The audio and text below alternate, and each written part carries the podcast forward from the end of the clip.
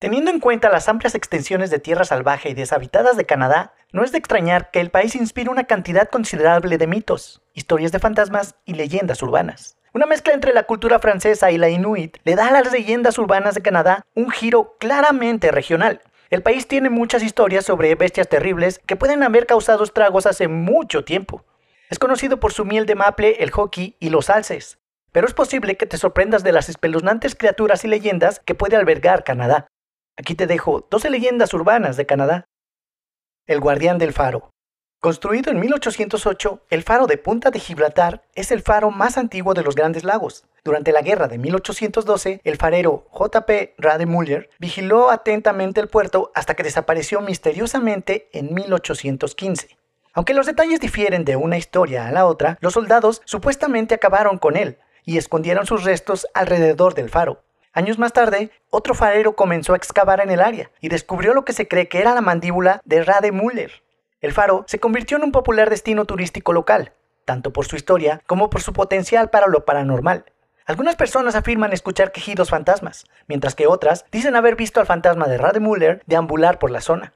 Cuando los visitantes se acercan a la puerta del faro, a veces detectan fuertes golpes provenientes del interior. La criatura del túnel. En 1978, un hombre de 51 años se encontró con una extraña criatura en un túnel del vecindario Cabbage Town de Toronto mientras buscaba un gatito perdido. Después de caminar unos 3 metros dentro del túnel, vio que algo se movía. Giró la linterna en su dirección y vio lo que parecía ser una criatura parecida a un mono de un metro de alto, con pelaje gris y ojos anaranjados brillantes. Esta pesadilla viviente le dijo, vete, vete de aquí. Horrorizado, el hombre corrió. Sus amigos le pidieron que compartiera esta historia, por lo que se comunicó con el Toronto Sun aproximadamente un año después. Él y un periodista encontraron la cueva una vez más y el cuerpo de un gato. Los dos supusieron que el otro extremo del túnel conducía al sistema de alcantarillado de Toronto. Nadie ha vuelto a ver al monstruo del túnel de Town. El espíritu. Aunque el gran ferrocarril troncal cerró hace mucho tiempo, un túnel debajo de las vías supuestamente está bastante activo. Según la leyenda urbana, si una persona se para en medio del llamado túnel de los gritos y enciende un fósforo, un viento fuerte apagará la llama, y los visitantes podrán escuchar el grito de una mujer. Varias historias explican el misterioso sonido. Una explicación dice que una chica quedó atrapada en el incendio de un granero y trató de escapar, pero terminó atrapada dentro del túnel. Otra versión de la leyenda afirma que la joven fue severamente maltratada y quemada para ocultar la evidencia. Una tercera versión nos dice que el padre de la chica se deshizo de ella prendiéndole fuego. El barco fantasma. El estrecho de Northumberland se encuentra entre la isla del Príncipe Eduardo y Nueva Escocia, y según los informes, ha sido el hogar de un barco fantasma durante muchos años. Numerosas personas afirman haber visto un barco incendiarse, arder durante varios minutos y luego desaparecer misteriosamente. Una mujer dijo que vio a la tripulación a bordo luchando para apagar las llamas. Grupos enteros de personas supuestamente han presenciado el barco en llamas cuando viajaban en el ferry entre el estrecho. Los rescatistas han intentado acercarse a la nave fantasma, pero no encuentran nada ahí. Un marinero incluso recuerda haber navegado a través de las llamas antes de que desaparecieran misteriosamente. Los buzos no han podido encontrar restos en la zona hasta nuestros días. El Valle Headless. Headless Valley, o Valle sin cabeza, es una región específica del valle del río South Nahani, que se dice que abarca un mundo perdido completo con bosques tropicales, nativos bastante salvajes y una multitud de criaturas misteriosas que van desde el perro oso hasta Sasquatch. En 1908, la gente comenzó a encontrar formas sin cabeza en el valle de Nahani, en el noroeste de Canadá.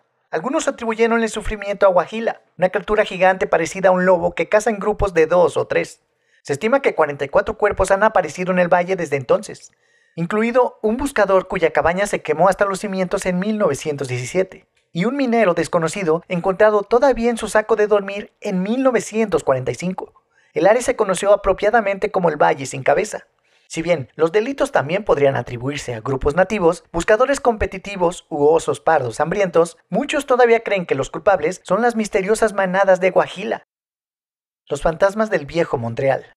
La calle más antigua de la ciudad, St. Paul Street, supuestamente se convierte en una pasarela para lo paranormal por la noche. Los visitantes a menudo informan haber visto carruajes tirados por caballos fantasmales, o una aparición de Marie Joseph Angelique, con la misma túnica blanca que tenía cuando finalizó. También se informa que la ex dama de la noche, Mary Gallagher, aparece en las calles William y Murray cada siete años, buscando su cabeza, que le quitó su mejor amiga. Los visitantes también pueden encontrar focos de actividad fantasmal en los cementerios del viejo Montreal, especialmente en el cementerio intacto más grande de América del Norte, Mount Royal. La gente afirma ver apariciones deambulando por las parcelas por la noche y escuchar risitas, crujidos y otros ruidos espeluznantes. Los fantasmas supuestamente incluyen a varias personas que perecieron en el Titanic y un hombre algonquino al que se ve a menudo que mira por encima del acantilado hacia la ciudad de abajo. El arquitecto que acecha los edificios que diseñó. Se dice que dos edificios en Victoria, Columbia Británica, diseñados por Francis Rattenborough, están encantados por el propio artista. Rattenborough fue uno de los arquitectos más famosos de Columbia Británica y se convirtió en el objetivo de los periódicos locales. Aunque originalmente vivió y trabajó en Victoria, se ganó una mala reputación por su relación lasciva con Alma Parkenham. Después de divorciarse de su primera esposa, Rattenborough se casó con Parkenham y se mudó a Inglaterra, pero fue liquidado en 1935 presumiblemente por Alma y su nuevo amante, George Stoner. Los visitantes del Hotel Empress afirman haber visto el fantasma de un hombre de bigote delgado caminando por los pasillos. Otros dicen que se puede ver a su fantasma rondando los edificios del Parlamento de Columbia Británica. El hombre lobo de Quebec.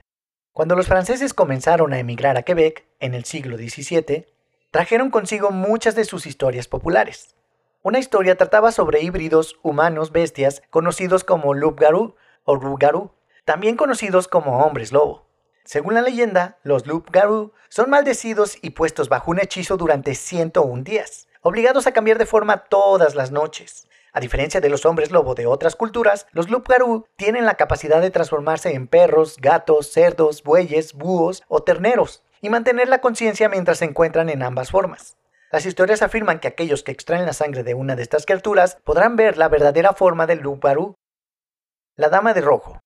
Debajo de la estación Bay de Toronto se encuentra otra estación de metro conocida como estación de Lower Bay, que conecta las dos plataformas con una puerta roja, a la que solo pueden acceder los empleados. Los trabajadores y las producciones cinematográficas ocasionales todavía usan la vieja estación, pero numerosos trabajadores afirman haber visto a una dama fantasma de rojo deambulando por las vías. La gente dice que no tiene piernas y cuenta con unos agujeros negros en lugar de ojos. Su aparición solo dura 30 segundos. Los trabajadores han sentido puntos fríos y han sentido corrientes de aire en áreas donde no deberían estar presentes. Algunos piensan que es posible que la dama de rojo se cayera o fuera empujada a las vías, pero no existen registros de tal accidente. Otros piensan que es más probable que fuera una antigua residente de Pottersfield, un cementerio para marginados sociales y pobres, que la ciudad intentó reubicar en 1855 para construir la estación, la base ovni. Los teóricos de la conspiración afirman que los extraterrestres han creado bases de ovnis submarinas ocultas en toda la Tierra, incluida una que supuestamente se encuentra debajo de la superficie del lago Ontario. La gente dice que a menudo ven luces inexplicables sobre el agua.